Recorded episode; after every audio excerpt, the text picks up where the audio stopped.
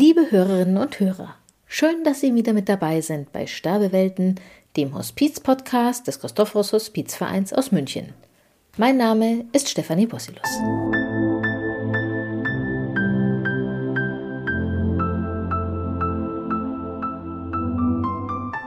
Das Jahresende steht uns bevor und bis zum Weihnachtsfest sind es nur noch wenige Tage. Corona beherrscht leider unser aller Leben und es ist nicht einfach, in dieser Zeit einen besinnlichen Advent zu verbringen. Eigentlich sollten Sie heute unser Gespräch mit Brigitte Hirsch zu hören bekommen, die uns erzählt, wie man einen Platz im stationären Hospiz erhält. Aber das haben wir leider nicht geschafft. Deshalb blicken wir heute einfach zurück auf die vergangenen sechs Folgen Hospiz-Podcast und hören noch einmal kurz in jede Folge hinein. Vielleicht haben Sie ja nicht alle Folgen gehört und bekommen so Lust, sich noch einmal durch unsere Playlist zu klicken. Den Start am 1. Juli machte Katharina. Sie ist Pflegekraft in unserem stationären Hospiz und erzählte uns von den letzten Tagen einer jungen Patientin, die ihr bis heute in Erinnerung geblieben ist. In dieser Geschichte spielt auch der Garten unseres Hospiz eine wichtige Rolle. Aber jetzt, wenn ich eine konkrete Situation benennen sollte, dann denke ich an eine, eine jüngere Bewohnerin, die wir hatten. Sie waren in den 30ern. Ähm, mit, ich weiß gar nicht mehr, was ihre Erkrankung war. Ich glaube, ein Brustkrebs mit sehr vielen Metastasen im Körper. Ähm, und sie war, sie konnte sich nicht mehr bewegen. Also sie konnte Arme und Beine nicht mehr bewegen. Sie war relativ also sie war komplett abhängig davon, dass, dass ähm, beim, ihr beim Essen geholfen wird, beim Waschen geholfen wird, beim Betten geholfen wird. Sie war verheiratet, hatte auch zwei Eltern. Also das ist für uns immer was Besonderes. Hier sind schon auch viele ältere Menschen. Ähm, und ähm, wenn es einfach noch Eltern als Angehörige gibt, das ist was, was Besonderes. Ich finde ja. schon. Mhm. Ja, für mich ist das was Besonderes ja. tatsächlich. Es ist eine besondere Art von Trauer, ein Kind zu verlieren, auch wenn das Kind erwachsen ist. Und wir hatten ruckeligen Beginn alle miteinander, weil es sehr genaue Vorstellungen gab, dann auch große Enttäuschungen, weil sie viele Erwartungen hatte, was hier wohl geht, was dann doch nicht ging. Und, ähm, aber dann ist es wirklich eine sehr, sehr schöne Begleitung geworden. Und bei ihr hat mich total ähm, beeindruckt, dass sie, also es war eine wirklich witzige Frau, sie hat mhm. bis zum Schluss ihren Humor ähm, behalten, aber nicht so als Schutzschild. Das gibt es ja auch manchmal, dass man dann das Gefühl hat, Gott, da kommt man gar nicht mehr ran. Sie hat genauso ihre Verletzlichkeit gezeigt und auch ihre Ängste. Ähm, hat auch manchmal gar keine Lust auf diese Clownsrolle gehabt. Das hat man richtig gemerkt, dass die Familie das sich sehr gewünscht hat von ihr auch, dass sie die einnimmt. Und sie konnte sehr genießen. Das war, also Essen war ihr wahnsinnig wichtig. Sie hat immer genau gewusst, worauf sie Lust hat und worauf sie Appetit hat und, ähm, und hat das dann richtig genossen. Auch wenn man es schön angerichtet hat, das hat sie immer gewürdigt und hat gesagt, so, das sieht jetzt aber klasse aus. Und ähm, genau, und obwohl sie war bettlägerig, aber sie hatte schöne Kleidung, hat sich die immer ausgesucht auch und wollte das gerne. Und sie hat den Garten total geliebt und ähm, sie konnte nicht im Rollstuhl sein. Deswegen haben wir sie im Sommer, war, sie war im Sommer bei uns, haben wir sie jeden Tag in den Garten gefahren, was für die Familie, glaube ich, auch wichtig war, die fast rund um die Uhr da waren und ähm, denen auch manchmal die Decke auf den Kopf gefallen ist im Zimmer. Da Klar. war der Garten einfach nochmal ein ganz anderer Raum. Da kann man sich auch mal mit Abstand irgendwo hinsetzen mhm. und genau. Und ich weiß, wie ich einmal, war ich im ersten Stock und konnte so in den Garten runterschauen und ich hätte so gern ein Foto gemacht eigentlich, weil das war wirklich, sie lag im Bett mit einem Strohhut und einem Seidenschal, ähm, lila, weiß ich noch, und der Vater saß da und hat Zeitung gelesen und die Mutter hat so gedöst in einem Liegestuhl. Und das war so ein friedliches Bild. Und ich habe da so runtergeschaut und dachte mir, die sind jetzt da einfach so beisammen ähm, auf eine, so eine ruhige und, und entspannte Art oder friedvolle Art, das hat mir, hat mir total gut gefallen. Das erleben wir auch so ja häufig, dass ähm, dieses Zusammensein sich einfach ändert mit einem schwerkranken, sterbenden Menschen. Es wird einfach viel geschlafen, die Menschen sind viel müde. Es geht oft einfach um das Dasein und nicht um das etwas aktiv miteinander tun. Und das hat dieses Bild für mich total ausgedrückt. Also keine Action, genau. sondern wie kommt man gemeinsam zur Ruhe. Genau, das genau. Ist. Das hast du gut ausgedrückt. Ja, genau, so mhm. kann man es total gut sagen. Und sie hat es hat keinen leichten Weg gehabt. Das ist, also, das wäre wirklich ähm, jetzt falsch, wenn ich das sagen würde. Sie hatte schon auch Phasen von großer, großer Angst und einem großen Kummer, dass sie so früh ähm, sterben muss und war auch wütend und ähm, genau, aber hat immer wieder, und das erlebe ich nicht nur bei ihr, sondern das erlebe ich bei so vielen Menschen, dass sie, dass die, also diese Ressourcen, die sie Menschen in sich mobilisieren können, auch in den schwierigsten Situationen, also wenn es ihnen zu viel wird, ja, der, das, der Kummer oder die, das Gefühl, ich bin, ich sterbe und ich will nicht, dass das, also das, was sie da mobilisieren können in sich, um da wieder rauszukommen. Und sei es nur jetzt für den Abend, ja, um schlafen zu können oder für einen Tag, das finde ich ganz beeindruckend. Und sie konnte das sehr gut.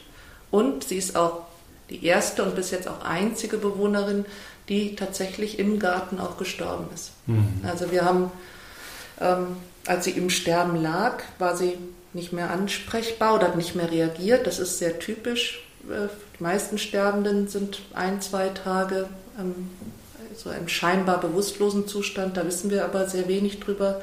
Und wir haben uns überlegt, ob wir das machen können. Weil wir haben natürlich andere Bewohner, es gehen Schülergruppen, Führungen war damals alles noch möglich. Also können wir sie, also müssen wir sie schützen als sterbende Frau vor den Blicken der anderen, müssen wir die anderen schützen, haben das gut mit der Familie besprochen, auch was die möchten und haben uns dann entschieden, wir machen es. Also ähm, sie wollte das immer, es war ihr wahnsinnig wichtig. Sie sah im Sterben nicht anders aus als schlafend eigentlich, also so wie sie vorher auch oft im Garten war. Und ähm, wir waren da alle sehr froh, dass wir uns so entschieden haben.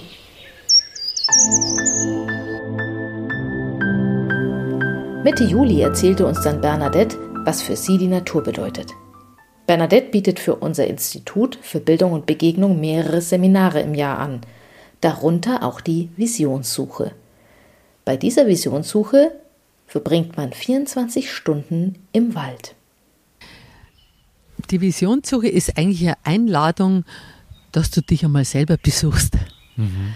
Ähm, meistens sind wir mit so vielen anderen Sachen beschäftigt, mit Arbeit, mit Familie, mit Kindern, mit Freunden. Und das ist so eine Zeit für dich, ähm, wo wir Menschen einfach einladen, einmal ähm, 24 Stunden draußen zu verbringen und ähm, mit sich selber, ohne Zelt, ohne Essen, ähm, mit Wasser und einer Unterlage und einem schönen Schlafsack, einen Tag und eine ganze Nacht ähm, draußen im Wald draußen im Wald zu sein und ja, vielleicht einer Frage, die unter den Nagel brennt, einmal schauen, was passiert denn mit der. Mhm. Ist auch noch ein besonders schönes Waldstück mhm. unterhalb der Zugspitze.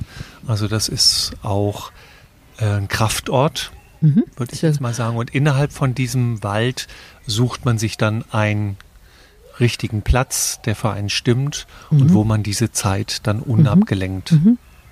einfach verbringt. Genau.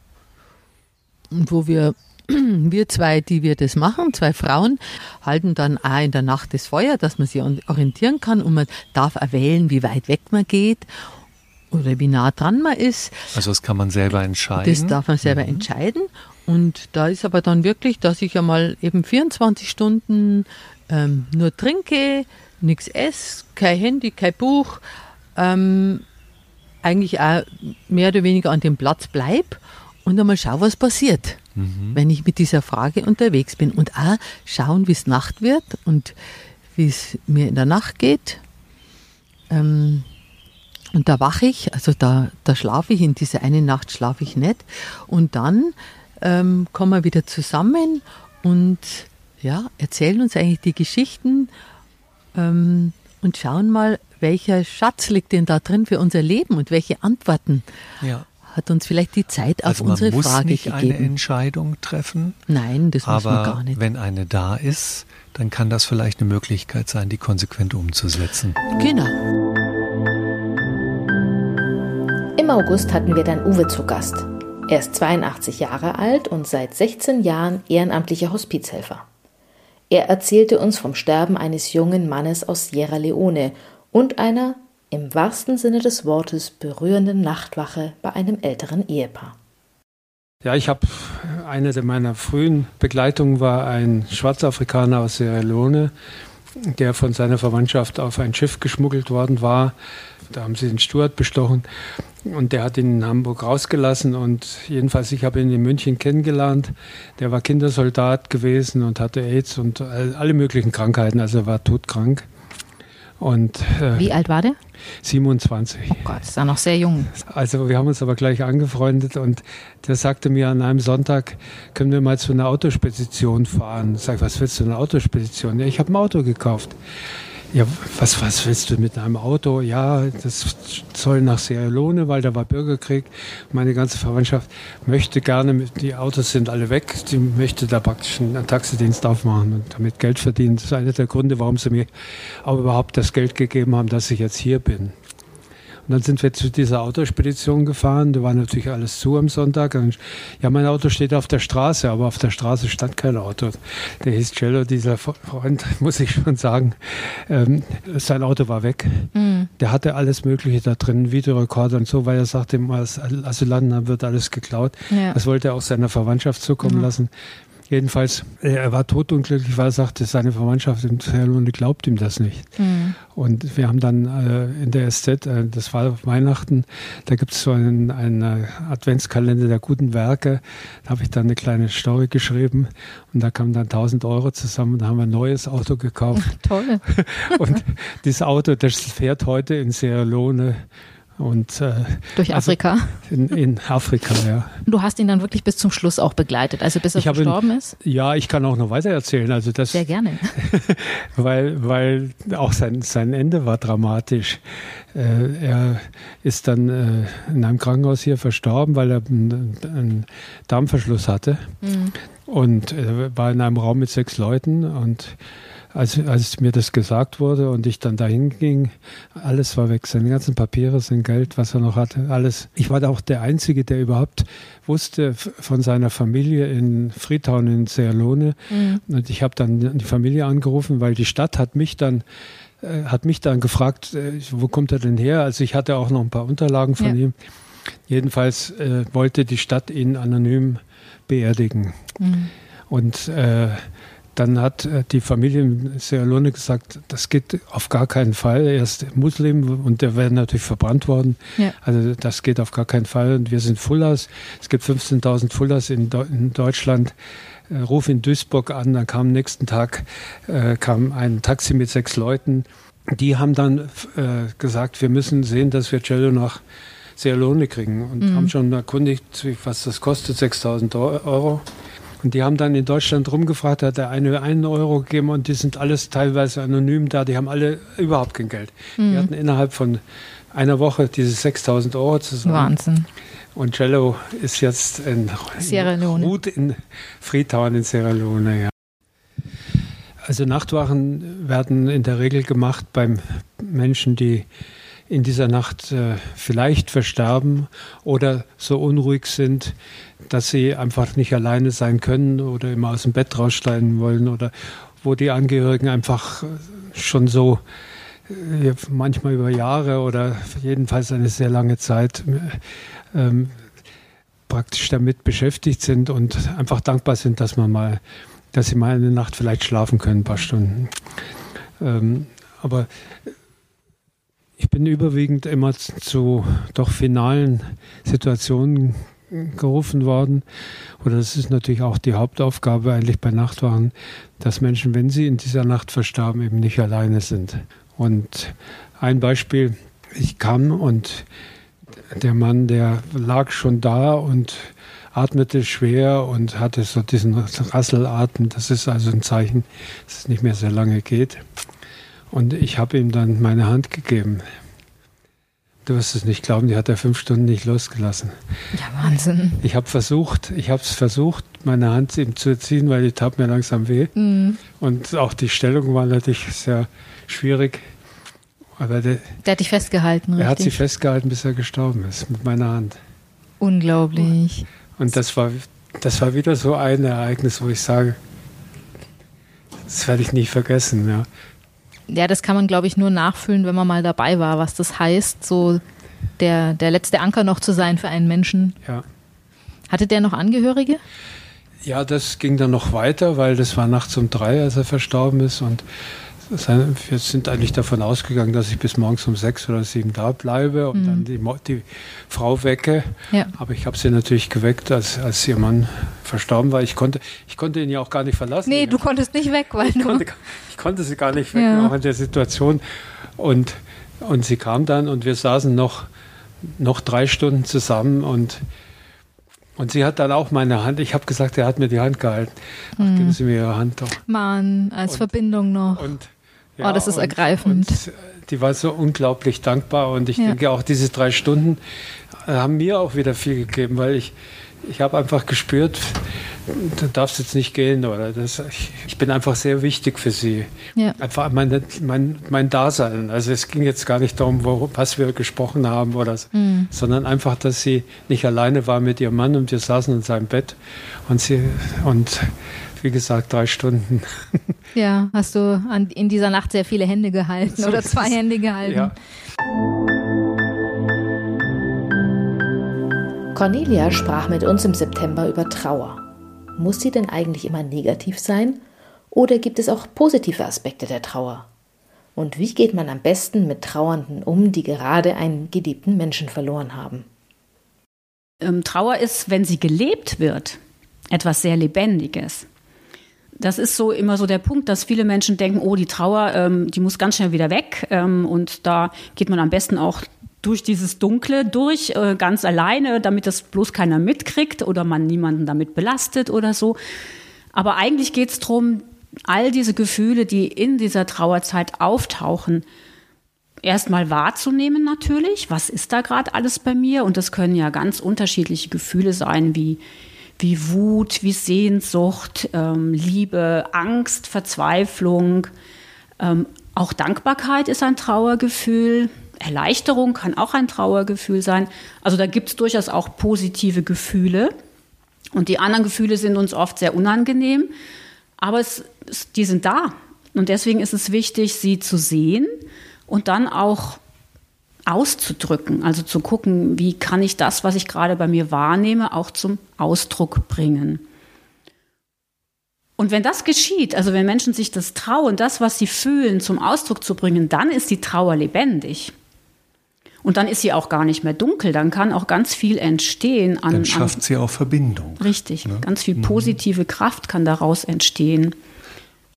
Meld dich, wenn du mich brauchst. Das funktioniert nicht. Ja, also der trauernde Mensch hat in der Regel nicht die Kraft, sich selber zu melden. Oder denkt eben auch, naja, ich kann den anderen ja nicht mit meinem Kram belasten. Ja, das heißt, es ist immer gut, selber anzurufen. Ja, ähm, es gibt auch in also früher auf dem Land oder auch noch in vielen anderen Kulturen war es auch ähm, üblich, ähm, bei trauernden Familien Essen einfach vor die Tür zu stellen, nach dem Todesfall direkt. Also dass die, da wurde nicht gesagt, ähm, wenn wir dir was kochen sollen, sag Bescheid, ja, weil das wäre nicht passiert. Sondern das wurde einfach vor die Tür gestellt. Und das ist etwas, was Trauernde dann auch als eine große Entlastung ähm, empfinden. Und genauso ist es mit dem, mit dem Anrufen, dass es gut ist, wenn man selber anruft, nachfragt, ähm, auch nach einiger Zeit noch. Manchmal ist es so, dass die Trauenden erfahren, ganz am Anfang ruft schon noch der eine oder andere an, aber dann ist plötzlich nichts mehr, ja, mhm. weil die Leute immer denken, nach drei Monaten oder so, das Leben geht ja weiter, ja, und für die, die nicht so eng betroffen sind, denken dann auch irgendwie gar nicht mehr so groß dran. Aber das ist genau die Zeit, wo es für die Trauernden oft noch schwieriger wird, weil sie dann erst realisieren, dass der verstorbene Mensch tatsächlich nicht mehr kommt. Und dann meldet sich aber kein Mensch mehr, ja. Eine Freundin von mir hat erzählt, dass sie sehr gute Erfahrungen gemacht hat, Karten zu schicken. Also damit konnte ich ganz viel anfangen, weil das ja auch früher so eine Tradition. Es gibt ja dann die Trauerkarten und diese Dinge, aber ruhig auch eine vielleicht eine besonders gestaltete Postkarte oder ein Brief, also etwas sich hinsetzen, etwas aufschreiben, das fand ich eine sehr schöne Idee. Auf jeden Fall auch anbieten, ähm, sich zu treffen oder so. Da muss man ein bisschen gucken. Es kann durchaus sein, dass das für Trauernde dann zu viel ist, dass sie das gar nicht wollen. Da ist es immer wichtig, sich dann nicht irgendwie persönlich äh, angegriffen zu fühlen oder so, sondern einfach wissen, okay, das ist es jetzt nicht, aber einfach, ich wollte einfach nur dieses Angebot machen, ja. Und das ist für die Trauernden dann oft auch sehr schön, dass da jemand an sie denkt und gleichzeitig aber zu spüren, nee, das ist es jetzt gar nicht, was ich brauche. Im Oktober erklärte uns Marie, wie ihre ersten Wochen im Hospiz waren. Marie ist 20 Jahre alt und verbrachte ein freiwilliges soziales Jahr im Christophorus Hospiz. Sie ließ uns an ihren Erfahrungen in diesem Jahr teilhaben und begeisterte uns mit ihrem fröhlichen Wesen. Ich kann mich an meinen ersten Tag auf Station erinnern. Die ersten zwei Wochen, da hospitiert man. Und ich wurde mitgenommen ähm, in die Pflege auch direkt. Also man wirklich halt einmal den kompletten Einblick, wie die, die, wie die Pfleger und die, die Pflegerinnen das hier machen. Und das war schon da habe ich mir gedacht, wo hast du dich jetzt reingeritten? Also okay, da ist es deutlich geworden. Also ja. nochmal klar zu sagen, du hast hier im Christophorus Hospiz auf Station mitgearbeitet, genau, ja. hast auch in der Pflege mitgearbeitet und du hast es gerade schon gesagt, viele Kolleginnen haben es dir auch leicht gemacht. Ja. Also die haben dich auch unterstützt. Ja. Wie war das, das, wenn du auf die Leute getroffen bist mit einer junge Frau, die da reinkommt? Ich wusste zuerst gar nicht, wie ich überhaupt auf die Leute zugehen sollte. Das war, das war echt dann einer meiner ersten Tage. Da hatte ich, der, der kam mit einer Kollegin von mir gesagt, ich habe wirklich Angst davor, dass ich mit den Leuten überhaupt nicht reden kann. Weil wie, wie gehe ich denn auf die zu? Also wie, wie kann ich denn offen mit denen, oder die, ich meine, was soll ich überhaupt sagen? Ne? Mhm. Ähm, und sie meinte, das kommt mit der Zeit. Ich hatte ganz, ganz viele tolle Begegnungen und ich äh, wurde auch immer hier gewertschätzt. Also obwohl ich so jung bin und unser Team zwar jetzt etwas jünger wird, aber dennoch sehr viele ältere Kollegen und Kolleginnen dabei sind, ähm, ja, wurde, wurde das immer positiv wahrgenommen. Ich habe mich immer vorgestellt, ich bin die Marie, ich mache hier ein freiwilliges soziales Jahr. Wenn irgendwas ist, was nicht unbedingt mit der Pflege zu tun hat, Sie können sich jederzeit auch an mich wenden. Das war immer so mein, mein Spruch, wenn ich mich zuerst vorgestellt hatte. Und ähm, ja, das wurde immer, immer positiv aufgenommen. Ah, ein FSJ, ein freiwilliges soziales Jahr. Aha, das ist ja spannend. Was ist das? Und so kam man dann ins Gespräch. Mhm. Dieser Ort hier ist eigentlich ein so, so heller, so ein fröhlicher Ort. Ich habe selten so viel gelacht wie hier. Also ja. Äh, es gibt, gibt keinen Tag da, wo ich irgendwie hier rausgehe und dann traurig oder deprimiert bin. Natürlich nimmt einen, gibt es Sachen, die, die nehmen einen einfach mit. Und ich glaube, wenn mich das alles kalt lassen würde, dann ja, wäre das irgendwie ein bisschen komisch. Ähm, das ist eine, eine Bewohnerin gewesen, die ich habe ganz viel mit der auch einfach gesprochen. Sie hat ganz viel erzählt, ähm, ihre Augen sind irgendwann einfach schlechter geworden und dann habe ich ihr aus ihren Tagebüchern vorgelesen. Sie wollte das unbedingt, bevor sie geht, wollte sie noch mal die lesen und noch mal hören. Es waren so Urlaubstagebücher und ähm, wollte unbedingt noch mal von ihren schönen Urlauben hören. Jetzt, wo sie auch halt nicht mehr wegfahren konnte oder das eben nicht mehr unbedingt machen konnte, die Berge gehen konnte, ähm, hat sie mir ihre selbstgeschriebenen Tagebücher in die Hand gedrückt und hat, naja, ich habe es ihr angeboten, das vorzulesen. Und das wurde dann so unser Ritual. Immer nachmittags habe ich mich eine halbe Stunde, Stunde zu ihr gesetzt, ein paar Seiten vorgelesen und die ist die ist durch ganz, die, die kam aus Ostdeutschland, ist durch die Sowjetunion gereist, mit dem Auto, mit ihrem Mann, ist dann in, aus der DDR noch geflohen, 89, hat das alles halt aufgeschrieben und das sind dann Begegnungen, die, oder das ist eine Begegnung, die ich immer, immer bei mir tragen werde. Und in unserer letzten Folge im November erklärte uns Sepp Reischel, wie wichtig es ist, sich schon zu Lebzeiten Gedanken über den Tod zu machen. Wie kann man gut Vorsorge für das eigene Sterben treffen? Das ist elementar notwendig. Nur äh, äh, ist es auch nicht so einfach und es ist auch eine, äh, wie es häufig in unserem tatsächlichen Leben ist, äh, nicht alles schwarz-weiß und auch nicht mit einer Unterschrift getan. Äh, das ist vielleicht eine Vorstellung, vor der ich auch ausdrücklich warnen möchte. Also ich kann vielleicht eine Verfügung machen. Das heißt noch nicht, dass es alles so kommt, wie ich das verfüge. Ähm, also, dass es für unser menschliches Leben Vorsorge braucht, ist eins, aber dass es auch Vertrauen braucht. Äh, und zur Vorsorge gehört eben nicht nur, dass ich sage, was passieren soll, sondern dass ich mich auf den Weg mache, überhaupt äh, mir Gedanken zu machen, was ist mir wichtig. Mhm. Und auch mit vertrauten Personen ins Gespräch kommen dazu. Und das ist eine, meiner Erfahrung nach eine der schwierigsten Fragen. Wem lege ich denn mein Leben in die Hand? Und viele würden äh, ja heute sagen, diese sogenannte Vorsorgevollmacht. Alternativ könnte man auch eine Betreuungsverfügung machen, äh, ist wichtiger als eine Patientenverfügung.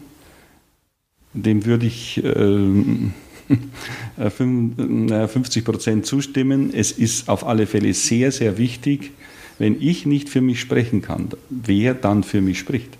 Und dazu reicht es auch nicht nur ein Papier auszufüllen, sondern vor allem mit den Menschen zu sprechen. Ich glaube auch, dass es äh, gefährlich, sogar gefährlich ist, zu viel regeln zu wollen, zu früh zu viel regeln zu wollen. Wir haben in Bayern 1999 einen ersten Arbeitskreis und Autorenkreis zusammengestellt, der äh, für das bayerische Justizministerium solche Formulare erarbeiten sollte. Äh, und wir haben uns lange gefragt, sollen wir überhaupt allgemeine Formulare rausgeben? die letztlich, wie du sagst, nichts bedeuten und äh, die von, von, rechts nach links geschoben werden und im Zweifelsfall übergangen werden. Äh, und wir sind eigentlich darauf gekommen, für einen gesunden Menschen, der heute noch keine klare Diagnose und Krankheitsverläufe vielleicht vor sich hat, äh, macht es nur ganz bedingt und für ganz bestimmte Situationen Sinn, etwas vorauszubestimmen. Ja. Also es geht nicht um Panik und, und um Panikreaktionen, sondern es geht darum, gut hinzuschauen, welche Situation würde jetzt für einen gesunden, auch für einen 18-jährigen, 20-jährigen Motorradfahrer, sage ich immer, äh, äh, aber auch ein normaler kann äh, auf den Berg raufsteigen und äh, einen Unfall erleiden und dann eventuell schwerst gehirngeschädigt Monate, Jahre äh, pflegebedürftig sein. Das kann jedem passieren. Und für diese Situationen eine Vorsorge zu treffen, das ist heute nach deutschem Recht voll und ganz möglich. Das heißt, ich kann dann vorausverfügen, was soll dann passieren, zumindest was, welche Aspekte sind mir besonders wichtig.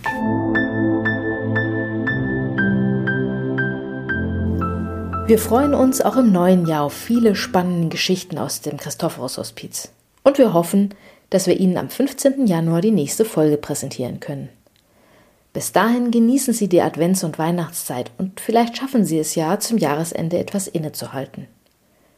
Wir wünschen Ihnen vor allem eine gesunde und frohe Zeit und freuen uns auf ein Wiederhören im Jahr 2022. Kommen Sie gut dorthin.